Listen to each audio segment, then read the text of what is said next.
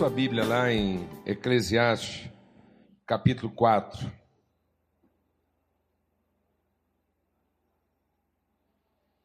Muito importante a gente entender né, o, o sentido da nossa comunhão.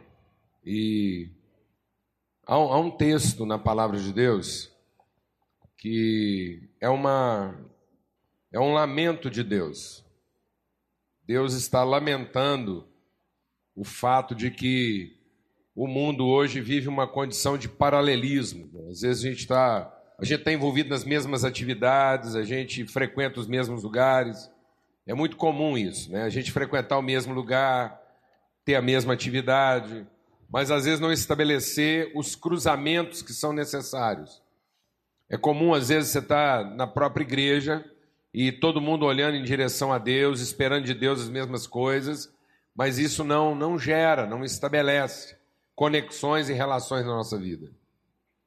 Um dos piores males da nossa geração, e esse quadro tende a se agravar, é a questão da, da solidão acompanhada. É você estar no meio de muita gente e se sentindo solitário. Né? Os canais de comunicação não se abrem, não, não, não, não, não surgem. Você às vezes está ali e você perdeu a conexão, você não consegue se expressar, ou quando você se expressa, não há uma correspondência. É como se as duas pessoas fossem vizinhos uma da outra e estivessem é, é, falando uma com a outra, mas em idiomas totalmente diferentes. Um não entende o que o outro fala. Né? É muito comum isso. É muito comum a gente né, encontrar pessoas que vão perdendo a tradução. Fica parecendo, às vezes tem casais, estão anos juntos, e de repente parece que eles vão aprendendo outra língua. Então, é, quando eles eram menores, eles conseguiam se comunicar com gestos. Né? O casal começou o relacionamento, então é igual criança. Né? Não precisa falar nada, com gesto você resolve. Um beijinho, um carinho, um gemido. Hum, ah, e aquilo a gente vai enrolando. Eu me lembro uma vez, eu muito adolescente, e chegou uma estrangeira na minha cidade. Eu não falava assim, eu não conjugava o verbo to be em inglês. Mas eu achei ela muito interessante, era uma novidade, cidade pequena lá, uma americana, veio morar na casa da minha prima, eu invoquei que eu queria namorar com ela. E as pessoas me perguntavam, falavam assim: como é que vocês se comunicam? Eu falei da melhor maneira possível. A gente não precisa nem falar um com o outro. Né? Então, essa, essa coisa meio infantil. Quanto menos palavra, melhor. E aí o tempo vai passando e você vai percebendo que você precisa, apesar da intimidade aumentar, e justamente porque a intimidade aumentou, você vai tratar de questões mais profundas e você precisa ter uma linguagem mais apurada, né? Você precisa agora tratar de assuntos mais técnicos, não é verdade? Tem hora que, depois de muito tempo de casado, você percebe que está tratando algumas coisas lá com pelo nome científico já, porque você já ficou tão escolado naquilo que agora você já usa uma nomenclatura mais sofisticada. Né? E, mas é importante entender isso, como que as pessoas às vezes estão estão ficando solitárias, porque perderam essa comunicação, falam línguas diferentes, não se comunicam. Daí a importância da gente estar aqui, o nosso empenho aqui, antes de qualquer outra coisa, é buscar de Deus, né? nos esforçarmos diante de Deus para manter essas conexões, para a gente conseguir né? se comunicar, falar um com o outro, ter coração para o outro, falar com Deus, entender em comunhão. Aqui em Eclesiastes diz assim, Eclesiastes capítulo 4, é melhor, versículo 9, serem dois do que um, porque tem melhor paga do seu trabalho. É melhor serem dois do que um. Se um cair, o outro levanta o seu companheiro. Mas ai do que estiver só, pois caindo não haverá quem o levante. Também, se dois dormirem juntos, eles se aquentarão, mas um só como se aquentará? Se alguém quiser prevalecer contra um, os dois lhe resistirão. O cordão de três dobras não se quebra tão depressa. Então, esse texto está dizendo aqui que há, uma, há um benefício, há uma, há, um, há uma implicação clara, objetiva na relação, na comunhão. E que nós não podemos abrir mão disso. Há uma fragilidade objetiva na solidão. Vamos entender isso nesse momento que a gente vai estar em comunhão aqui hoje. É muito importante a gente entender algo aqui essa manhã. Às vezes a gente fica pensando que a pior coisa que pode acontecer na nossa vida é um erro. A gente cometeu um erro, um pecado. Desde que Cristo foi revelado, desde que a misericórdia de Deus, deixa Deus ministrar o seu coração aqui. Desde que a misericórdia de Deus foi revelada na sua plenitude, o pecado deixou de ser o nosso principal problema. Porque ficou evidente. Cristo veio trazer revelação. Vamos entender isso aqui essa manhã. Cristo veio trazer revelação que o pecado não é o nosso pior problema quando existe no nosso coração uma disposição de perdoar, de misericórdia. Por favor. Todos os pecados, todos os pecados da humanidade foram perdoados. Por isso, o nosso principal problema sempre foi, nunca deixou de ser, a nossa solidão. Na verdade, vamos deixar Deus ministrar o nosso coração aqui. O que gera o pecado na nossa vida é a solidão, é a individualidade. Há um mal que acomete o homem que é antes do próprio pecado. Quando Deus olha para o homem no jardim, e estava tudo certo na vida do homem, ele tinha tudo que ele queria. Ele tinha Deus, ele tinha a criação, tudo. Ninguém tinha feito nada de errado ainda. O que, que faltava para o homem? Conhecer o propósito de Deus plenamente. O que, que faltava para o homem para ele ser completo? Faltava uma relação. Faltava uma relação. Por isso Deus olhou para o homem e disse o quê? Não é bom que o homem seja só. Tiago falando sobre isso, o apóstolo Tiago, o que, que ele diz? Ele diz assim: a nossa iniquidade, o nosso senso de individualidade, de direito, de isolamento, essa ideia de que nós podemos é, gerar uma vida a partir de nós mesmos, sozinhos, que nós podemos ser suficientes em nós mesmos, é essa iniquidade que dá à luz o pecado. E aí Cristo vem e mostra para gente que os pecados podem ser perdoados. Aquilo que parece ser o nosso principal problema, alguém fazer alguma coisa errada, ou eu fazer alguma coisa errada contra alguém, isso pode ser resolvido. Basta que a gente tenha um coração que misericordioso, perdoador. Mas há alguma coisa que precisa ser tratada na minha vida e que é a própria causa do pecado, que é a minha individualidade, a minha maneira individual de pensar. De às vezes eu estar perto de alguém, eu estou perto de alguém e continuo solitário, porque eu uso essa pessoa para meu próprio benefício. Eu não privilegio, eu não entendo, eu não reconheço, eu não admito, eu não, eu não me sujeito à relação. Eu continuo sendo o quê? Indivíduo. Continuo procurando meu próprio interesse. Por isso a palavra de Deus diz assim: é melhor serem dois do que um. É melhor ser uma relação do que manter e preservar a nossa individualidade. Esse é o nosso pior problema. Nós não temos problema mais grave na nossa vida. Não existe mal pior na nossa vida do que o isolamento e a individualidade. Nada é pior. Nada é mais doentio, nada é mais nocivo do que o isolamento. Tudo que o diabo, deixa Deus ministrar o seu coração. Quando o diabo nos instiga quando o diabo nos instiga a pecar contra alguém, não é pelo erro em si, não é pela culpa do erro. O diabo nos instiga a cometer erros contra pessoas para que a relação seja quebrada, para que a individualidade seja mantida. Porque os erros podem ser superados, os pecados podem ser perdoados. Há muitos erros que aconteceram na minha vida e que hoje eu não gostaria de ser corrigido, ver corrigido. Há muitos erros que eu prefiro que eles não sejam corrigidos. Eu prefiro perdoá-los do que corrigi-los.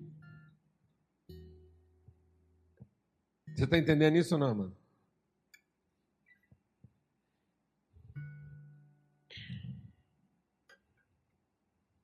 Eu vou explicar isso melhor. Uma das nossas filhas veio de um relacionamento ruim. Uma gravidez indesejada. Uma gravidez indesejada deu à luz uma das nossas filhas. Mas desde que ela nasceu, essa gravidez deixou de ser o quê? Indesejada. Está aí uma situação que eu prefiro perdoar o pecado do que corrigir o erro. É um erro que eu não quero ver corrigido. É um pecado que eu prefiro o quê? Perdoar do que corrigir. Por conta do que, amados? Da relação. A relação prevalece sobre o pecado e sobre o erro. Amém? O nosso principal problema não são os erros que a gente comete. Não são os pecados que a gente sofre. Nosso principal problema é que a gente ainda continua pensando para quem? Para nós mesmos, individualmente. Nós ainda não entendemos que o melhor dessa vida não é o meu benefício. O melhor dessa vida não é a minha felicidade. O melhor dessa vida é a relação. Que é na relação que eu estou protegido. É na relação que eu estou redimido. É na relação que eu vou encontrar o verdadeiro propósito da minha vida. Então, tudo que nós nos empenhamos aqui é para continuar encorajando uns aos outros a não desistir do amor de Deus, do amor de Cristo, do amor pelas pessoas. Amém, amados? De buscar conhecer o propósito de Deus nas relações que você vive para que as suas relações sejam benditas.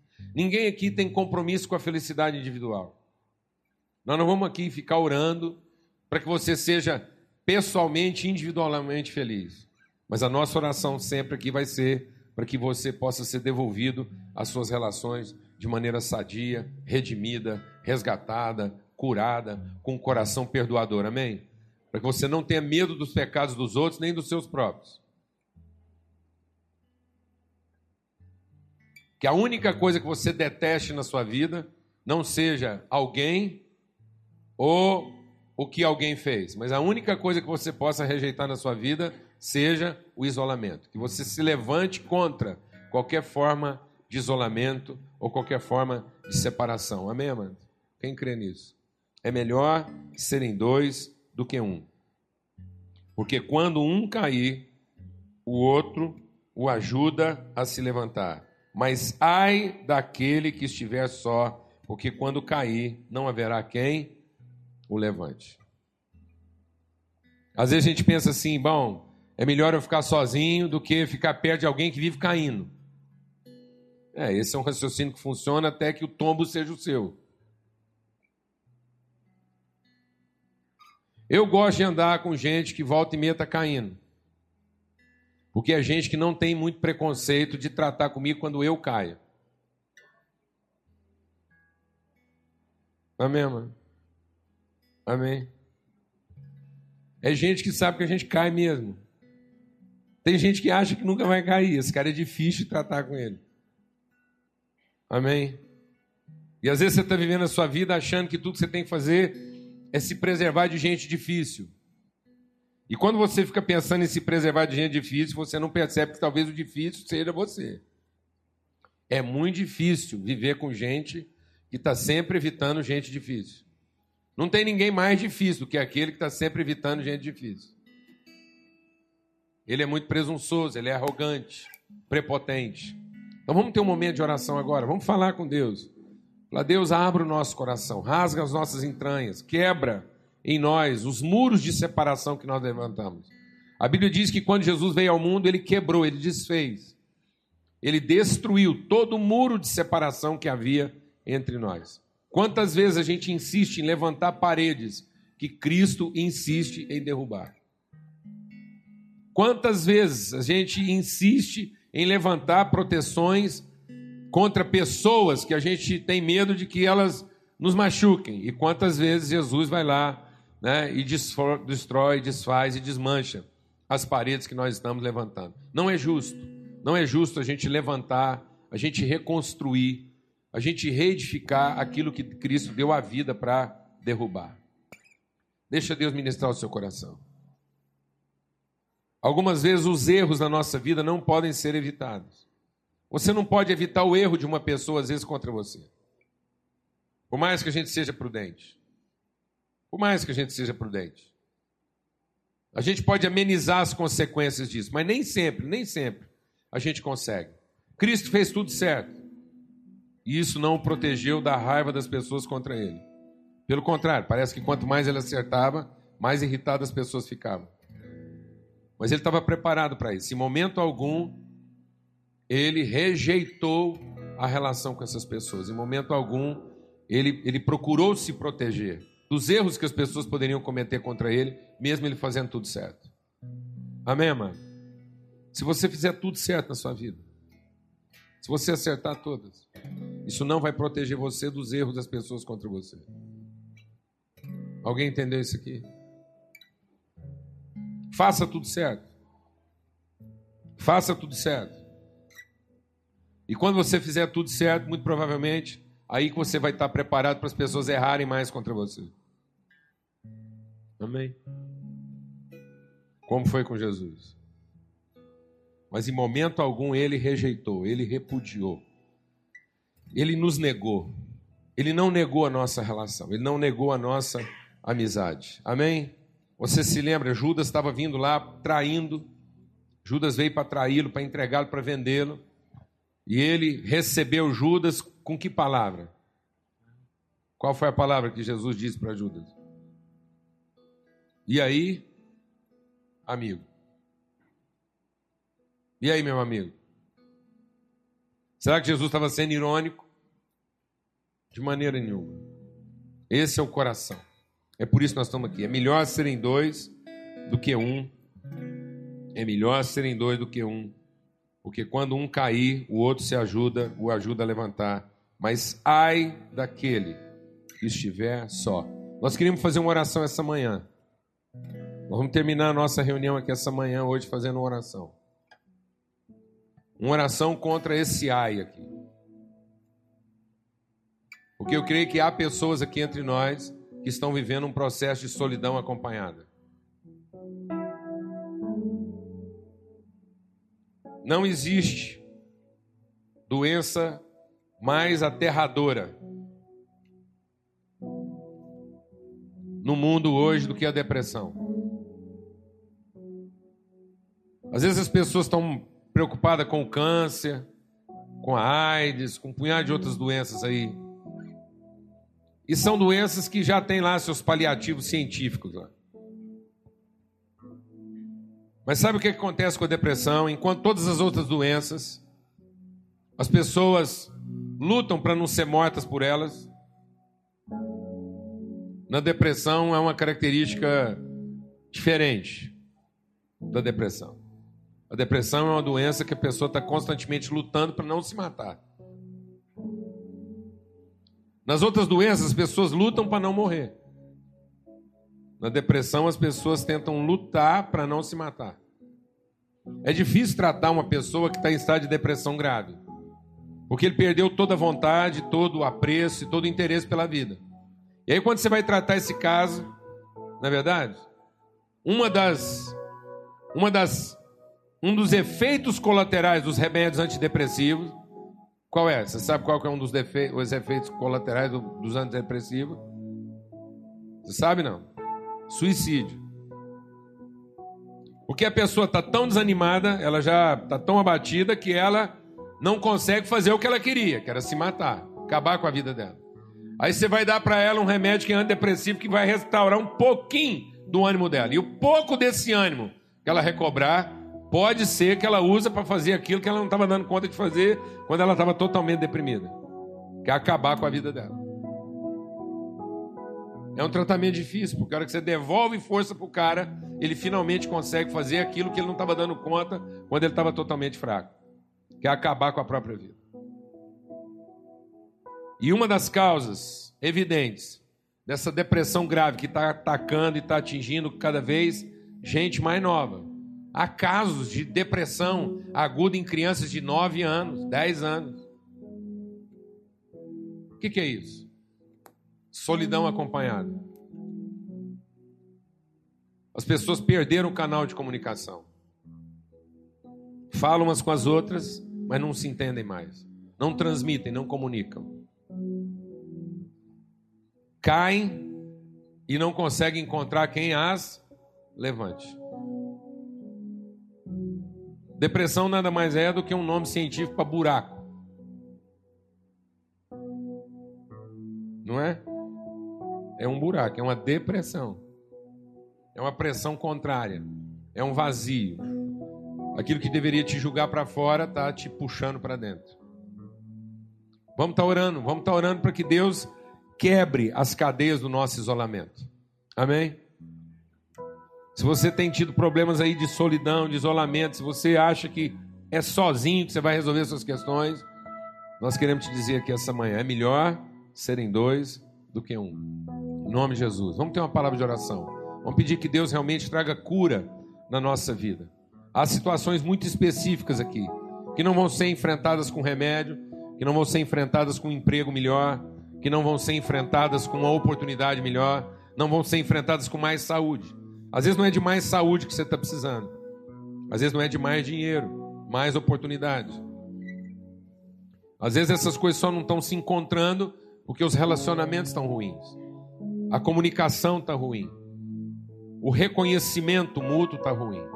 Vamos ter uma palavra de oração. Senhor, muito obrigado por esse dia. Usa mesmo, Senhor, a nossa vida. Usa, Senhor, todo o tempo que a gente vai passar aqui.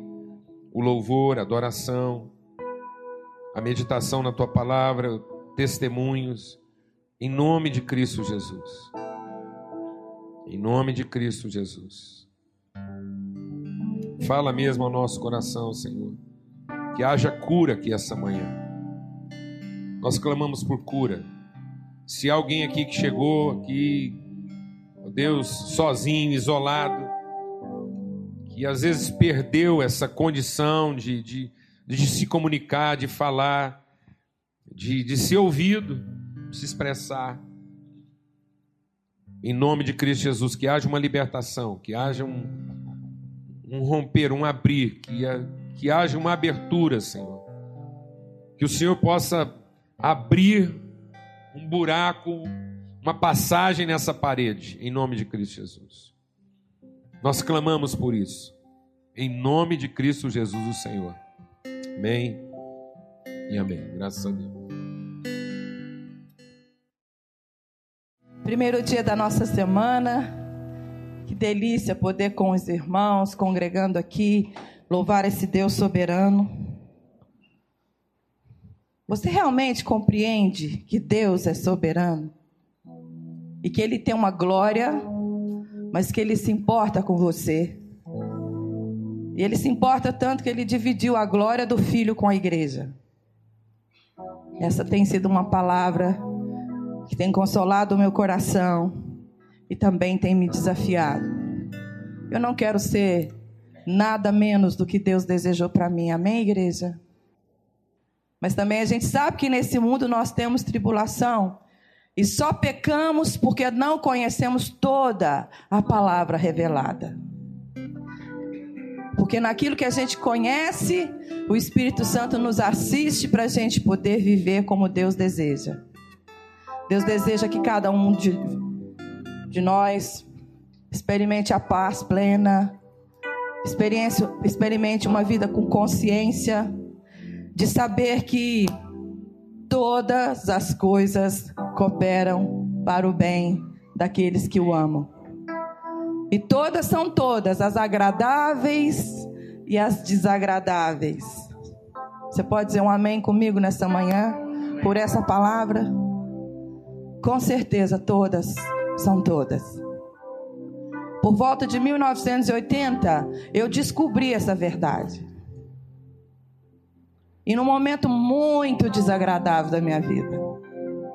Mas eu posso te dizer que foi necessário.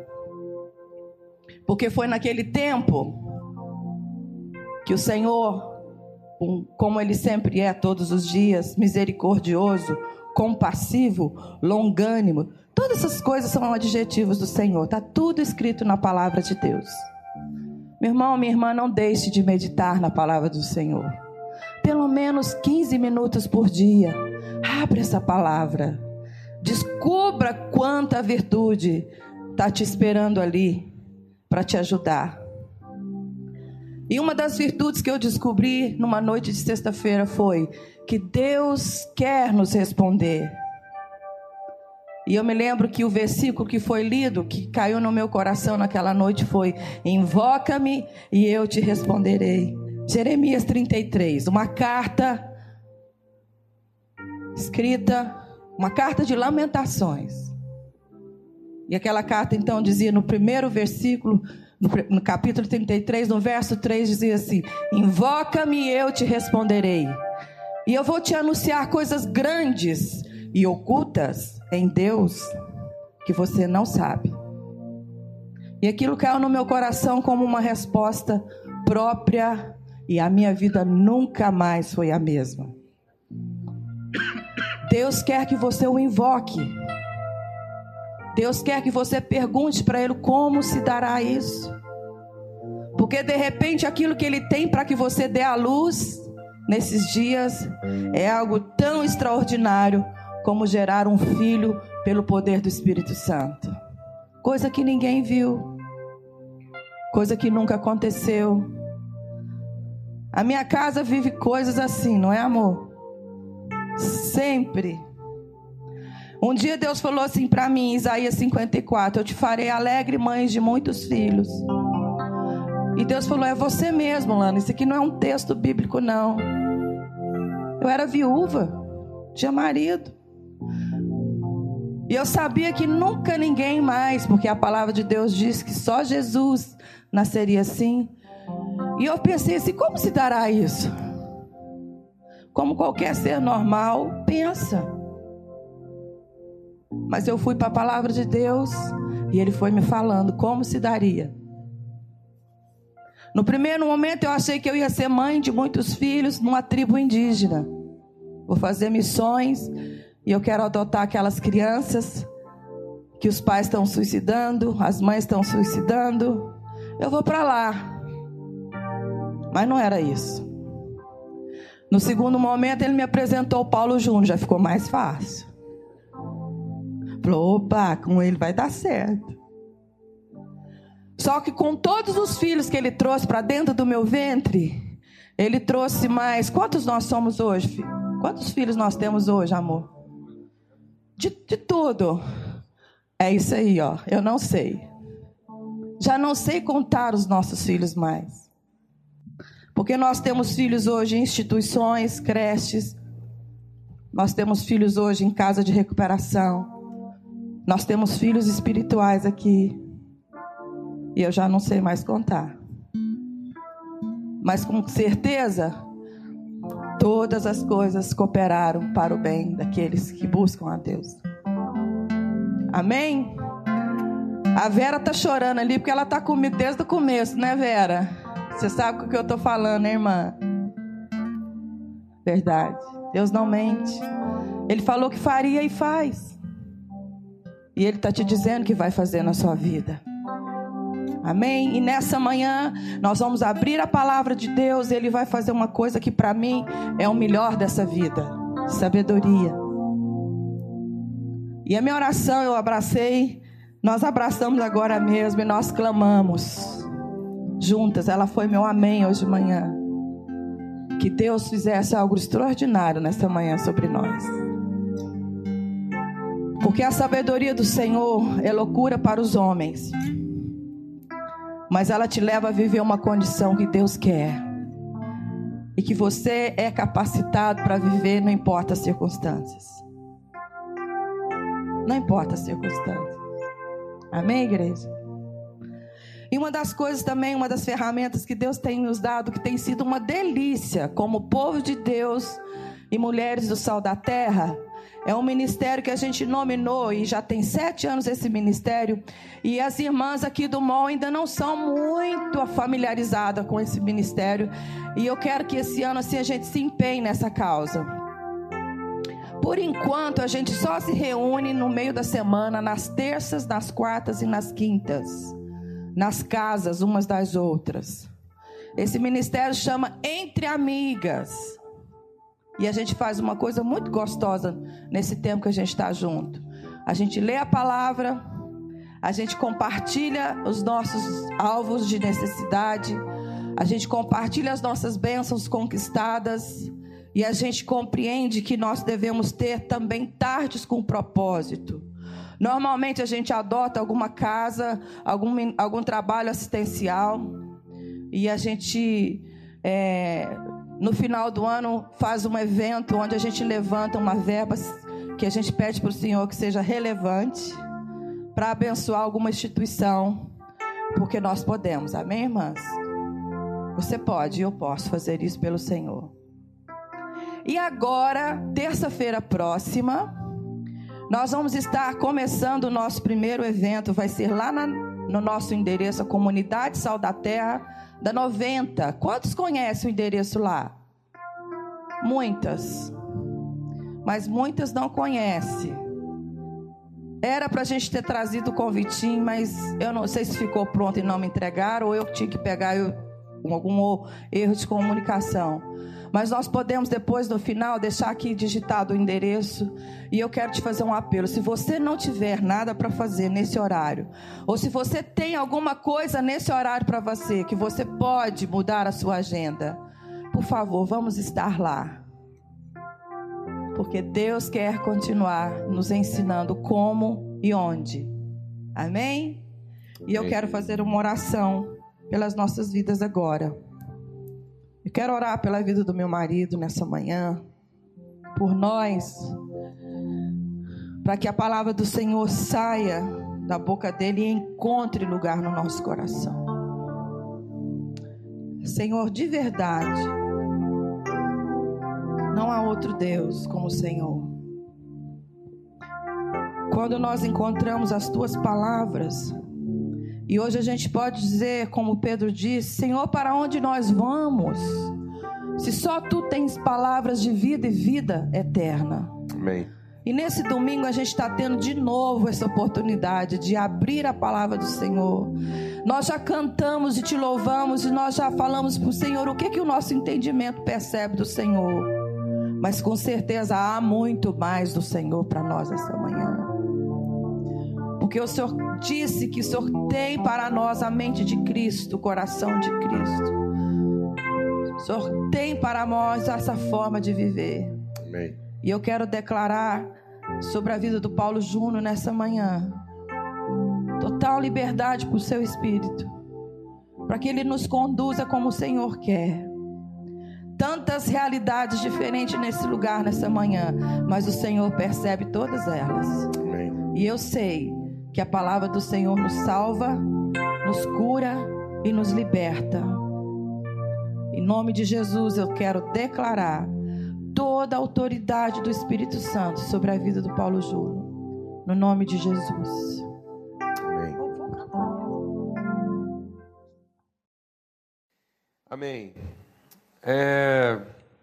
Por que, que a gente está falando assim, bem enfaticamente dessa questão hoje, né? Da, da relação, da, da, da conexão que é preciso ser restaurada entre nós. Amados, essa semana foi uma semana e tem sido uma semana muito desafiadora para a nossa casa.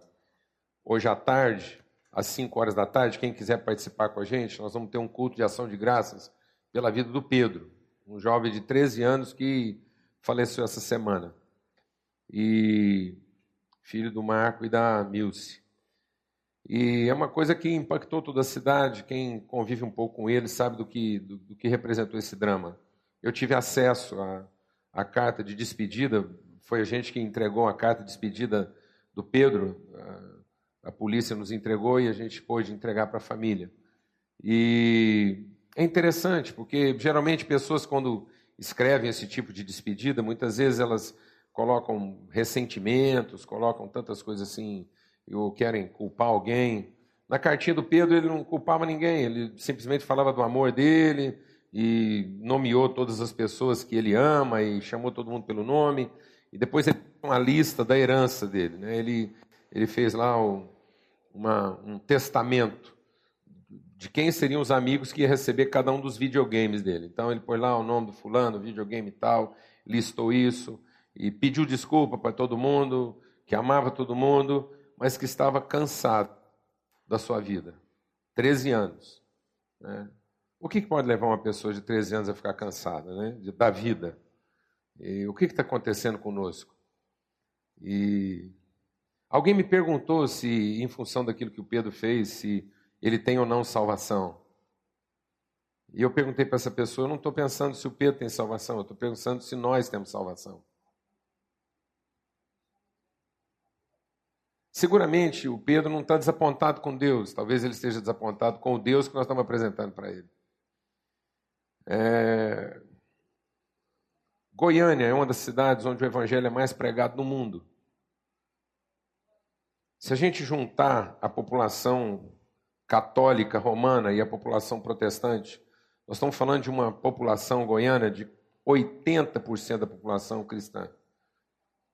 Aqui, aqui em Goiânia dá muito trabalho. Aqui dá muito trabalho. Eu desafio você a encontrar templos e lugares de, de seitas ou religiões que não sejam fundamentadas na Bíblia, na palavra de Deus. Dá muito trabalho. Quantos terreiros de macumba você conhece? Você já viu, já passou na. No entanto, Dá muito trabalho não encontrar uma igreja. É muito difícil em Goiânia você ir num lugar e não achar uma igreja. Sim ou não? No entanto, Goiânia é o maior índice de suicídio adulto do país. É onde os adultos mais se suicidam no Brasil. É o segundo maior índice de suicídio jovem do país é disparado a maior taxa de divórcio desse país. Então, é muito evidente, é muito evidente que nós estamos achando que as nossas, as nossas questões vão ser resolvidas só com Deus.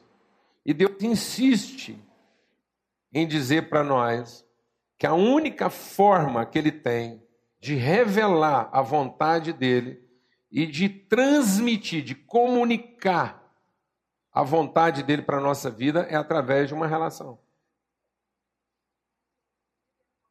Pois não. Todo mundo mostra indícios. Ela está perguntando se o Pedro nunca mostrou indício. O que, que nós chamamos de indício? Alguma tristeza? Algum isolamento? Ficar às vezes fechado, conversar pouco. Então vou dizer uma coisa: 90% do povo que está aqui tem indício. Tem indícios. Ou não tem? Quem aqui nunca pensou que a vida não vale a pena? Quem aqui nunca viveu um momento em que você sentiu, ainda que por um instante qualquer, que era melhor estar morto do que estar vivo e ter que enfrentar o que você está enfrentando. Ou isso nunca aconteceu com ninguém aqui? 100% de nós apresentamos esses indícios. O que acontece é que a palavra de Deus diz, a palavra de Deus diz, a tristeza do mundo produz morte. A tristeza de Deus produz vida. Nós somos pessoas que não estamos sabendo lidar com as nossas tristezas. E não sabemos lidar com as nossas tristezas porque não sabemos lidar com as nossas relações. Porque relações produzem tristeza. Nós achamos que os relacionamentos são só para produzir alegria. E nós não sabemos lidar com as tristezas próprias dos relacionamentos. E alguns preferem o caminho de saltar de um prédio, de tomar uma, uma bebida venenosa ou de, sei lá, acabar com a vida de alguma forma. Mas quantos outros estão fazendo isso de maneira paulatina, homeopática. Quantos estão acabando com a sua própria vida, destruindo, se fechando de maneira o quê? Homeopática, lenta, passiva. Quantos já morreram para a vida? Apenas não interromperam o fôlego, mas já morreram para a vida. Não se interessam, morreram para as relações, se tornaram céticos, não acreditam. E muitas vezes nós estamos achando que, que isso é uma questão direta com Deus. Num certo sentido, aquelas pessoas que estão é, atentando contra a própria vida, elas estão revelando um desabafo com a figura de Deus que apresentaram para ela. É o seu último recurso. E por quê? Porque desistiram completamente das relações, não encontraram nas relações aquilo que elas poderiam ter encontrado. É muito importante entender isso. É muito importante entender a gravidade do que nós estamos vivendo. A Organização Mundial de Saúde diz que nos próximos 20 anos não haverá doença mais grave na humanidade do que as doenças da alma, a depressão. Nada vai matar mais, nada vai destruir mais, nada vai ser mais nocivo do que a tristeza, o desapontamento, o ressentimento com a vida. É muito importante nós entendermos isso. Quando Jesus veio ao mundo, quando Jesus veio ao mundo, ele veio para traduzir a mensagem de Deus para nós numa parábola. Então, Jesus, é importante quando a gente ouve Jesus falando, ele diz assim: Eu vos ensino por parábolas. Então, Jesus veio também numa época parabólica. A época em que o povo de Deus, povo de Deus, estava subjugado por um império. Então, isso é uma parábola. Jesus está mostrando que a revelação de Deus se dá na nossa vida enquanto estamos escravizados, dominados por uma força estranha contra a qual nós não temos como resistir. E que às vezes a gente imagina, parabolicamente falando, a gente imagina que tudo que Deus precisa fazer é nos livrar da dominação dessa força. E Jesus, esse foi o grande desapontamento das pessoas com Jesus. Porque Jesus não veio remover o domínio daquele império sobre o seu povo, mas veio dar para o seu povo as condições de vencer aquele império dentro deles. E o povo continua desapontado com Jesus até hoje, porque Jesus mostrou para nós que ele não vinha destruir o Império Romano, e o povo judeu ficou desapontado com isso, e talvez você esteja desapontado, porque Jesus não vem destruir essas forças dominadoras que te fazem sofrer tanto. Porque ele quer tratar com você e comigo. Parabolicamente falando, foi isso que aconteceu. Ele escolheu isso, foi escolhido a dedo. Depois foi escolhido a dedo o fato de que haviam três enfermidades graves que assolavam as pessoas. Uma enfermidade era a lepra, que seria o nosso câncer de hoje, que seria a nossa AIDS de hoje, a lepra. E era uma enfermidade que a característica principal da lepra é que ela produzia segregação social. As pessoas eram segregadas em função da sua doença. Então elas tinham que ser separadas, apartadas. Assim como algumas doenças contagiosas começaram a acontecer ainda na nossa época de maneira parabólica, a gente quer que evitar o doente, segregar o doente. Depois outra doença grave da época era a paralisia. Uma doença que fala de quê? De impedimento, impossibilidade. Jesus veio para curar o leproso, veio para curar o paralítico. E o paralítico o que é? É o impossibilitado. É aquele que está impedido de se movimentar, de exercer livremente a sua vontade. E a terceira enfermidade era a cegueira. A cegueira fala da, da, da escuridão, da ignorância, da falta de percepção e discernimento. Alguém que tem que ser guiado pela mão, porque ele não pode trilhar o seu próprio caminho. Então a cegueira fala de dependência de insuficiência de conhecimento, de percepção, de discernimento. Quanto mais próximo da volta de Jesus, quanto mais próximos do fim, essas doenças deixam de ser doenças da nossa carne, deixam de ser doenças do nosso corpo e passam a ser doenças da nossa alma. O homem hoje, cada dia mais, não está leproso do físico, porque suas doenças físicas, o câncer, a AIDS ou qualquer doença contagiosa, já há muito tempo deixou de ser fator de segregação social. Hoje nós temos outras coisas que nos segregam: poder aquisitivo, cultura, costumes, grade social dinheiro.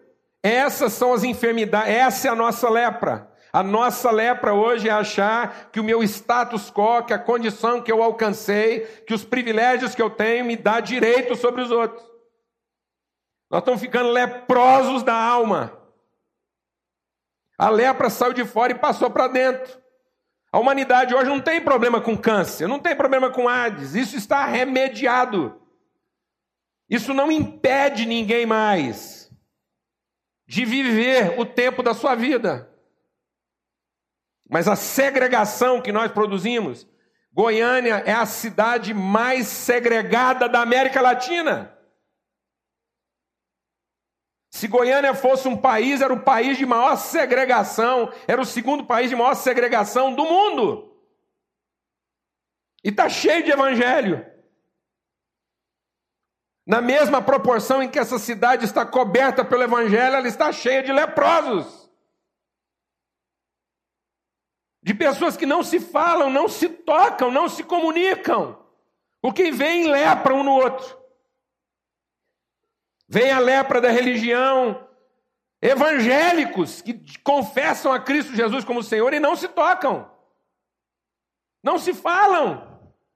O porteiro do meu prédio toca viola, eu amo as músicas que ele toca. Porque ele toca canções de louvor naquele estilo de viola, sertaneja, batida. Cheguei para ele falei, irmão, eu acho tão bom quando você está tocando aqui na portaria. Eu sei que você tem uma dupla. Ele falou, tem mesmo, pastor, temos uma dupla. Falei, faz o seguinte, fala com o seu companheiro lá, vai lá tocar um dia para a gente de manhã. Ele falou assim, acho que meu companheiro não vai topar. Eu falei, por quê?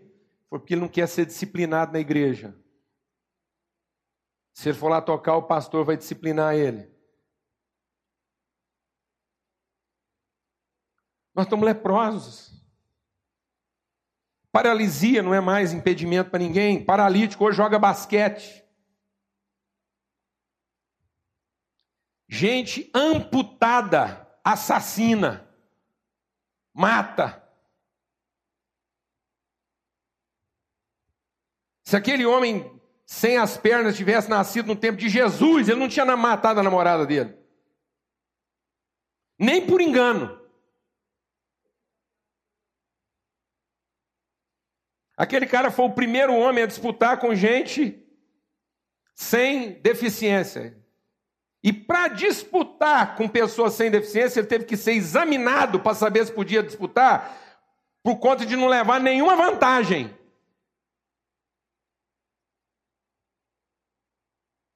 As pessoas não queriam que ele competisse, porque sem as duas pernas ele podia estar levando vantagem.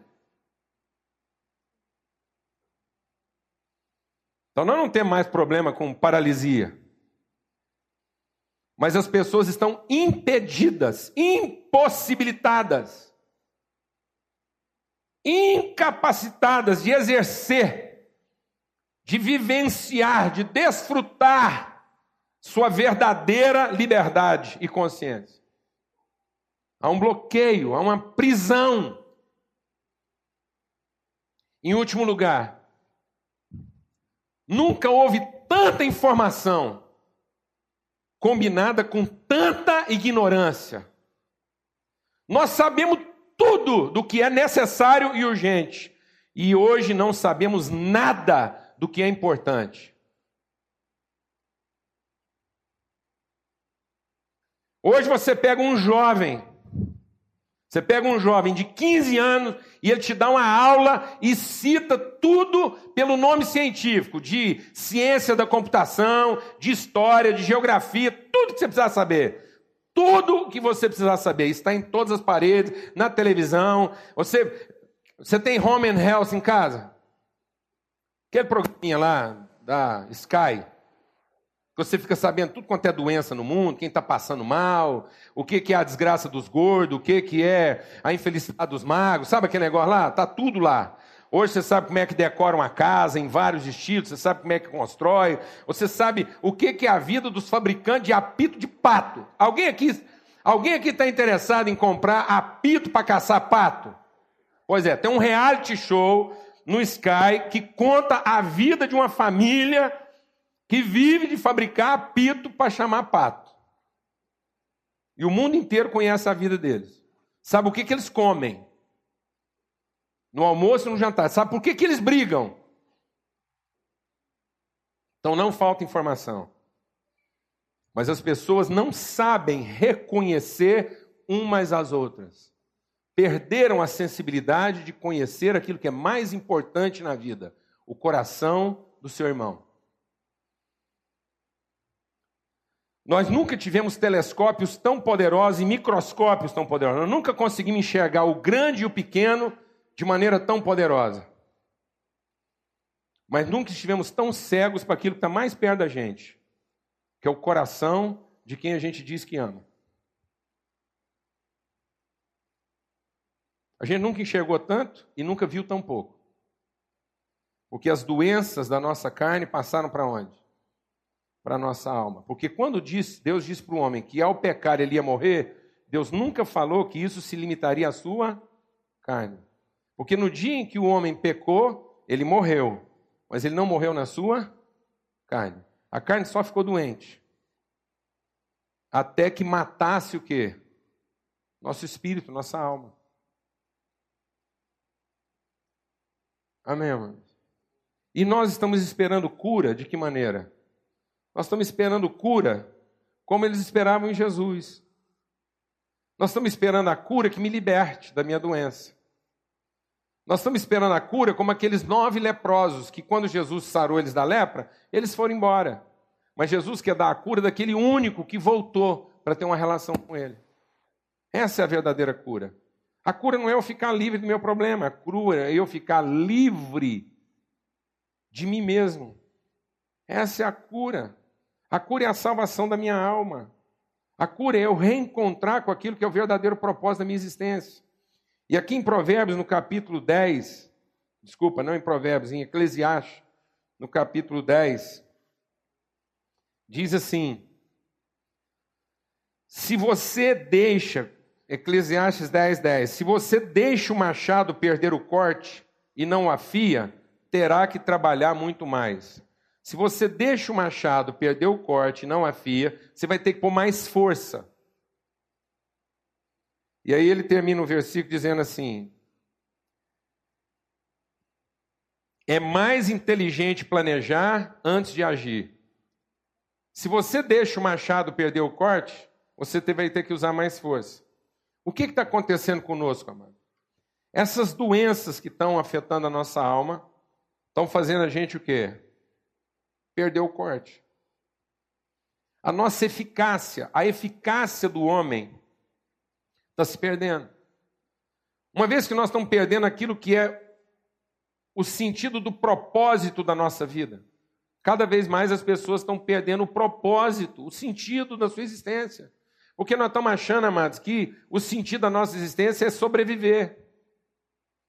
É cada um por si e que Deus acuda quem paga melhor. Que nem por todos Deus é mais. Até isso foi tirado das pessoas, que antigamente era cada um por si, agora não é mais, agora é para quem dá mais dízimo, é para quem ora mais, é para quem canta melhor, é para quem frequenta igreja, acabou agora. Agora nós conseguimos estragar Deus, porque antes ele era por todos, agora cada um que se vire e agradá-lo da melhor maneira, porque ele não vai prestar atenção em todos. Até Deus ficou egoísta agora. Macumbaram Deus. É verdade. Fizeram um trabalho e ele aceitou. Ou isso não é macumba?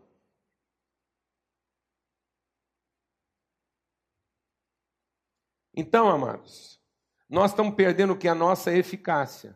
Na medida em que a gente vai perdendo a nossa eficácia, na medida em que a nossa vida vai perdendo a sua autoridade, nós vamos tendo que substituir isso por quê? Por eficiência.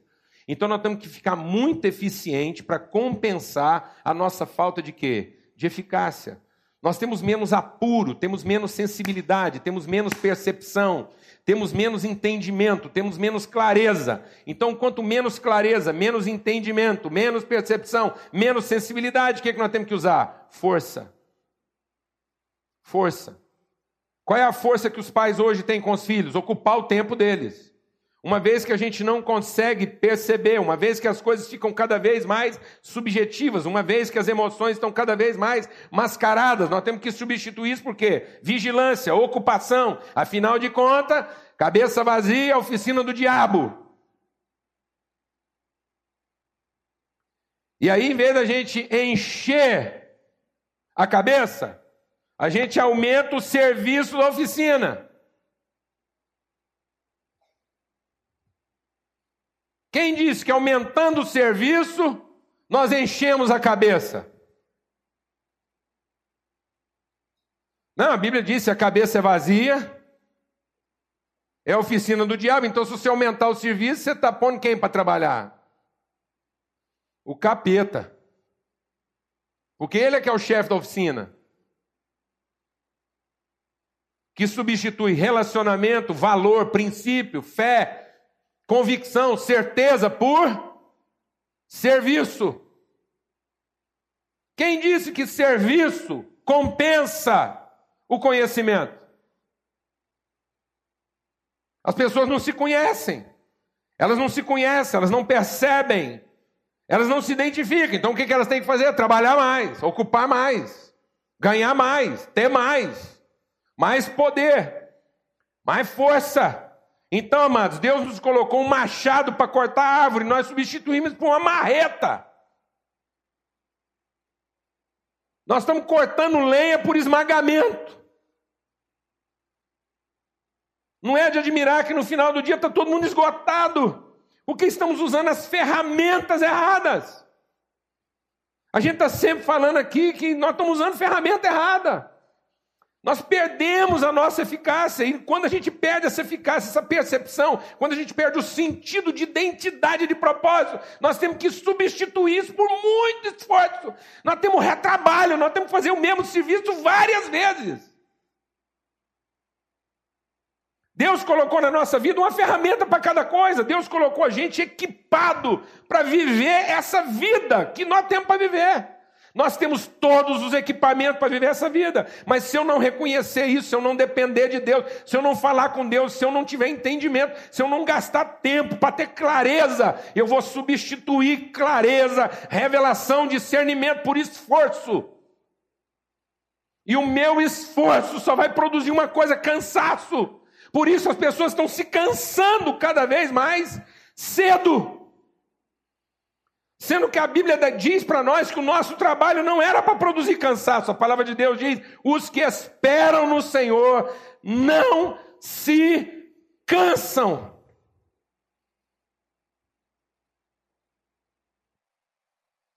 Não se cansam, renovam suas forças. Rapaz, eu fico assim, chocado às vezes eu estou desfrutando o melhor da minha vida. Sabe o que é o melhor da minha vida? Trabalhar naquilo que Deus me pôs para fazer. E as pessoas ficam preocupadas que eu estou cansado. Ela fala, você tem que descansar. Eu falo assim, o que você está falando? Você está falando que eu tenho que trabalhar mais? Porque toda hora que eu olho para a minha vida, eu acho que eu estou trabalhando é pouco. Como é que chama aquele pastor que deu um branco que agora a gente gosta muito, que vem aqui muito em Goiânia? Não, velhinho já. Escreve comentário bíblico, alguém me ajuda aqui. Russell Shedd. Setenta e tantos anos de idade. Falaram para o Russell Shedd, pastor, o senhor está precisando assim de um tempo agora para descansar. Foi meu filho, tem 58 anos que eu estou de férias. Deus me pôs para pregar o evangelho, eu vivo de folga. Deus me pôs para ensinar, orar pelas pessoas. Eu estou de férias, tem 58 anos, você vem falar para mim descansar. Eu só faço o que me renova. Amém, mano? Deus não te pôs aqui no mundo para você se cansar. Deus não te pôs aqui para você, para você se exaurir. Deus nos pôs aqui para desenvolver atividades que nos renovariam, que nos rejuvenesceriam. A palavra de Deus diz que os que esperam no Senhor renovam suas forças, correm e não se cansam, trabalham e não se fatigam. E por que, que isso não está funcionando? Porque nós estamos acreditando na nossa eficiência, na nossa força, nós não esperamos em Deus, não falamos com Ele, não reconhecemos as pessoas, não queremos conhecê-las antes de servi-las. Então, porque o relacionamento está ruim com Deus, conosco e com as pessoas, nós temos que fazer muita força para fazer um trabalho que a última coisa que esse trabalho exigia era o quê? Força.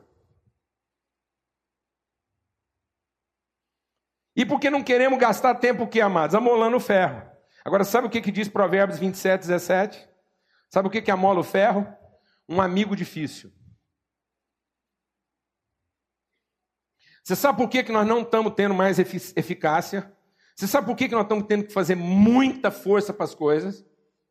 Porque nós estamos querendo relações fáceis. Deixa Deus ministrar o seu coração. Relações fáceis tornam o trabalho difícil. Relações difíceis tornam o trabalho fácil. Casamentos fáceis são infelizes. Porque tornam as pessoas difíceis. Você sabe por que, que os casamentos não permanecem hoje? Porque está todo mundo procurando um casamento o quê? Fácil. E sabe por que está procurando um casamento fácil? Porque está trabalhando com marreta. Aí a última coisa que ele quer é cansar mais. Então eu vou te falar uma coisa mais. Só tem uma coisa que vai te descansar: uma relação difícil. Porque uma relação difícil vai afiar você. A palavra de Deus diz que o amigo afia, amola o amigo. Só tem um jeito de você recuperar o corte. É através de relacionamentos que desafiam você, que confrontam você. Mas nós não queremos essas relações. A gente vem aqui rezar para Deus para ver se Ele arruma só relação fácil para nós. E Deus continua respondendo as nossas orações, mandando relações do quê? Difíceis. Relações que vão exigir a gente prestar atenção no olho e falar: será que eu estou entendendo mesmo? Porque a gente queria uma coisa fácil. Sim ou não, mano? Essa mulher parece que eu falo com ela, eu, eu, eu falo o quê? É grego que eu estou falando com você? O que, que você está falando com esse homem? Será que você está falando com ele uma língua que você não entende? Isso é uma relação o quê? Difícil. Mas aproveita esse desafio, recebe isso como dádiva de Deus, porque isso vai te tornar mais o quê? Sharp, mais afiado, mais eficaz. Nós estamos ficando preguiçosos porque nós não queremos ser tratados na relação e isso está nos tornando cansados porque nós estamos tendo que fazer mais força para desempenhar um papel que seria mais fácil se a gente aproveitasse melhor os desafios relacionais. Então, é a relação com as pessoas, é o desafio que cada pessoa representa para a gente, e é a forma corajosa como que eu entro para dentro dessas relações e não me poupo desse relacionamento que vai restaurar a minha eficiência para fazer trabalhos difíceis de maneira mais fácil. Mas toda vez que eu evito a relação, eu vou ficando rombudo. Toda vez que eu evito a dificuldade que a relação me propõe, toda vez que eu fico pedindo para Deus a comunidade de ter relacionamentos fáceis, eu vou perdendo a minha eficácia. E aí, às vezes, trabalhos que seriam difíceis, mas fáceis de serem executados, vão parecendo trabalhos fáceis que se tornam difíceis de serem executados. E hoje nós estamos tendo dificuldade de exercer os trabalhos mais fáceis da nossa vida. As coisas mais fáceis da nossa vida, que é trazer pão para casa, se tornou uma grande dificuldade. Sabe o que é trazer pão para casa? Sabe o que é trabalhar e saber que não vai faltar nada na mesa da sua família? Isso era a coisa mais fácil que o homem tinha para fazer na vida. Isso é uma promessa de Deus. Deus falou assim: vai lá trabalhar sossegado, que eu garanto o seu sustento. Pronto, a coisa mais básica da nossa vida se tornou um maior dilema para todo mundo. Porque agora o cara sai de casa para trabalhar e ele não sabe se vai trazer pão. Alguém aqui sabe o que eu estou falando ou não?